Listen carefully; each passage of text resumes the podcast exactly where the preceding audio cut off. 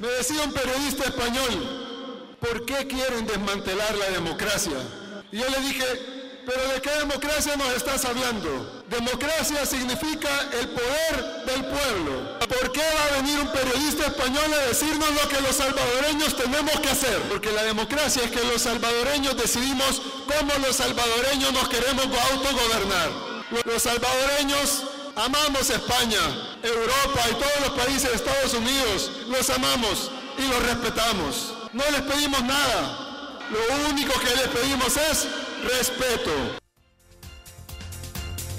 Bueno, hemos puesto este audio del presidente reelegido en El Salvador, Bukele, y les presento al doctor Nayar López Castellanos, que es profesor investigador del Centro de Estudios Latinoamericanos de la Facultad de Ciencias Políticas y Sociales de la UNAM. Doctor en Ciencia Política, maestría en Estudios Latinoamericanos. Doctor, buenas tardes. Gracias por tomarnos la llamada. Muy buenas tardes, Adriana. Con mucho gusto. Gracias. Eh, pues se religió, se veía venir y se logró. Lo que llama mucho la atención también es que hubo un abstencionismo brutal. Sí, sin duda. Eh, de los eh, alrededor de seis millones y medio de salvadoreños que estuvieron salvadoreños que estuvieron convocados para votar, pues eh, de acuerdo a las cifras últimas, porque no han terminado de dar las cifras completas, pues votó alrededor de, de dos millones, ¿no? Es decir, un, un tercio, digamos, de los electores que decidieron asistir a la, a la votación. Sí, bueno, era tan grande ya la ventaja de Nayib Bukele que ni siquiera esperaron los resultados oficiales como van los tiempos acordados, sino que bueno, pues ya fue tan contundente el triunfo, así que estará Bukele cinco años más en un gobierno que ha sido muy polémico. Eh, sobre todo en materia de combate a la delincuencia, que hemos visto esas imágenes de cientos de hombres con, eh, eh, de rodillas, con las manos atadas atrás en la espalda, y pues es eh, la forma en la que él ha actuado y esto le ha dado tranquilidad a ese país para que decidan que el señor siga en la presidencia. Pero hay muchas opiniones sobre este, este actuar de Bukele. Eh, ¿Usted qué opina, doctor López Castellanos? Pues sí, eh, es un, es un político muy controversial que, que digamos, es su objeto de estudio, ¿no? En un sentido académico, por las características que ha eh, impulsado como presidente las eh, medidas controversiales que a pesar de ello, bueno, pues este contundente triunfo que obtiene el día de ayer refleja un apoyo mayoritario, pero ampliamente mayoritario de la población y que eh, pues obviamente toca temas como el tema como el, como los derechos humanos, como eh, realmente la, una de las grandes preguntas es realmente con esto soluciona la causa que genera la violencia, por ejemplo, cuando también vemos que muchos eh, siguen emigrando, ¿no? Que conforman parte de las caravanas de migrantes, muchos salvadoreños. Miles.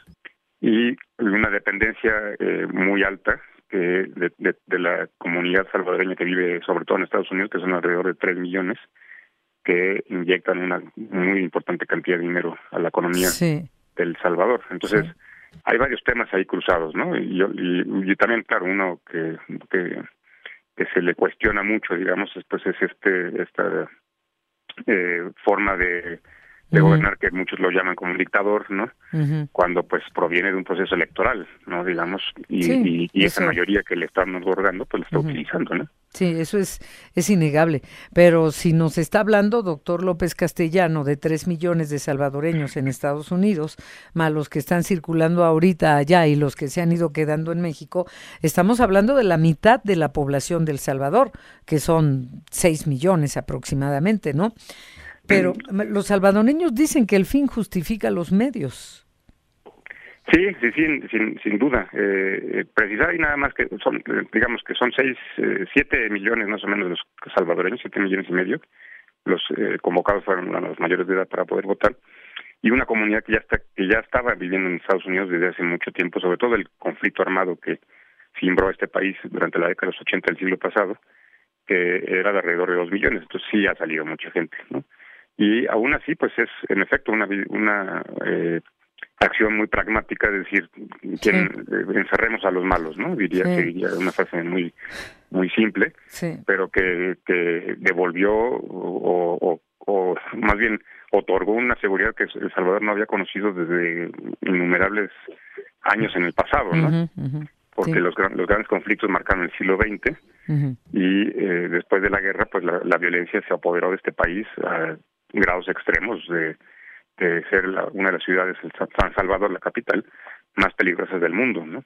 Entonces, pues sí, la gente, eh, eh, hay, hay críticas obviamente, porque bueno, hubo eh, de, de, los detenidos, algunos miles, eh, se calculan más o menos en seis mil, siete mil que fueron, que eran inocentes, ya fueron liberados, pero prácticamente, digamos, todo aquel que tuviera un tatuaje era susceptible de ser eh, identificado como miembro de las pandillas conocidas como las maras.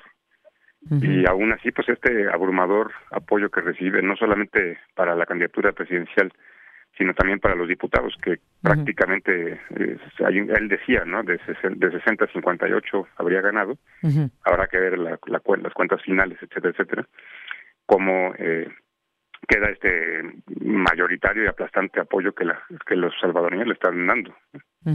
Ahora, con este triunfo arrollador, eh, ¿qué, ¿qué va a ser de la de la oposición pareciera que, que fuera a desaparecer ante la aprobación de Bukele para esta reelección. ¿Qué va a ser de la oposición? ¿O cómo tendrá que convencer, cómo tendrán que convencer eh, los candidatos de la oposición para que la gente siga creyendo en ellos y vote por ellos? Sí, claro, no, es que eh, sí es un, eh, un resultado en ese sentido muy peculiar, digamos, ¿no? Muy fuera de fuera de, fuera de, lo común porque en efecto bueno a pesar de que el, segundo lugar lo ocupa el Frente Farabundo Martí que fue es el partido político ex guerrilla y el tercero la Alianza Republicana Nacionalista que es el partido de, de la derecha salvadoreña pues tuvieron un 7 y un 4% respectivamente pero frente a una avasallante 80 no cómo construir un proyecto que convenza a los, a los salvadoreños en torno a cómo resolver los problemas más de fondo, ¿no? Porque pues meter a los aras a, la cárcel no soluciona directamente el problema de la pobreza que luego vuelve a generar sí. se incorpora en el mundo de la delincuencia, ¿no? Sí, no va a haber cárceles que alcancen. Exacto, exacto, o sea, tendrán que, que crear, digamos, un programa alterno tan convincente que pueda ir revirtiendo paulatinamente esta abrumadora apoyo que tiene el, presidente Bukele, pero sin duda eh, se ve muy difícil en el panorama, además porque estos dos partidos en particular habían gobernado eh, eh este, a este país centroamericano desde 1992, ¿no? Es decir, se habían alternado, bueno, primero gobernó Arena, luego fueron dos periodos del FMLN, pero eh, pues no, no resolvieron los grandes problemas, la delincuencia y la inseguridad siempre estaba creciendo, entonces es un reto mm, doblemente complicado porque es recuperar, no, no solamente construir un proyecto, sino recuperar la confianza que alguna vez tuvieron estos partidos para ser votados por la gente. No está, no está nada fácil y menos cuando la mayoría eh, del partido de Bukele aprobaron reducir el número de diputados y pues con el argumento de menos burocracia, pues eh, le queda prácticamente todo el pastel a, Bukele y, y, las expectativas de, de los salvadoreños de que haga algo más que meter gente a la cárcel, porque si no, vamos a ver qué pasan en los qué pasa en los próximos cinco años en El Salvador. Doctor Nayar López Castellanos, muchísimas gracias y buenas tardes.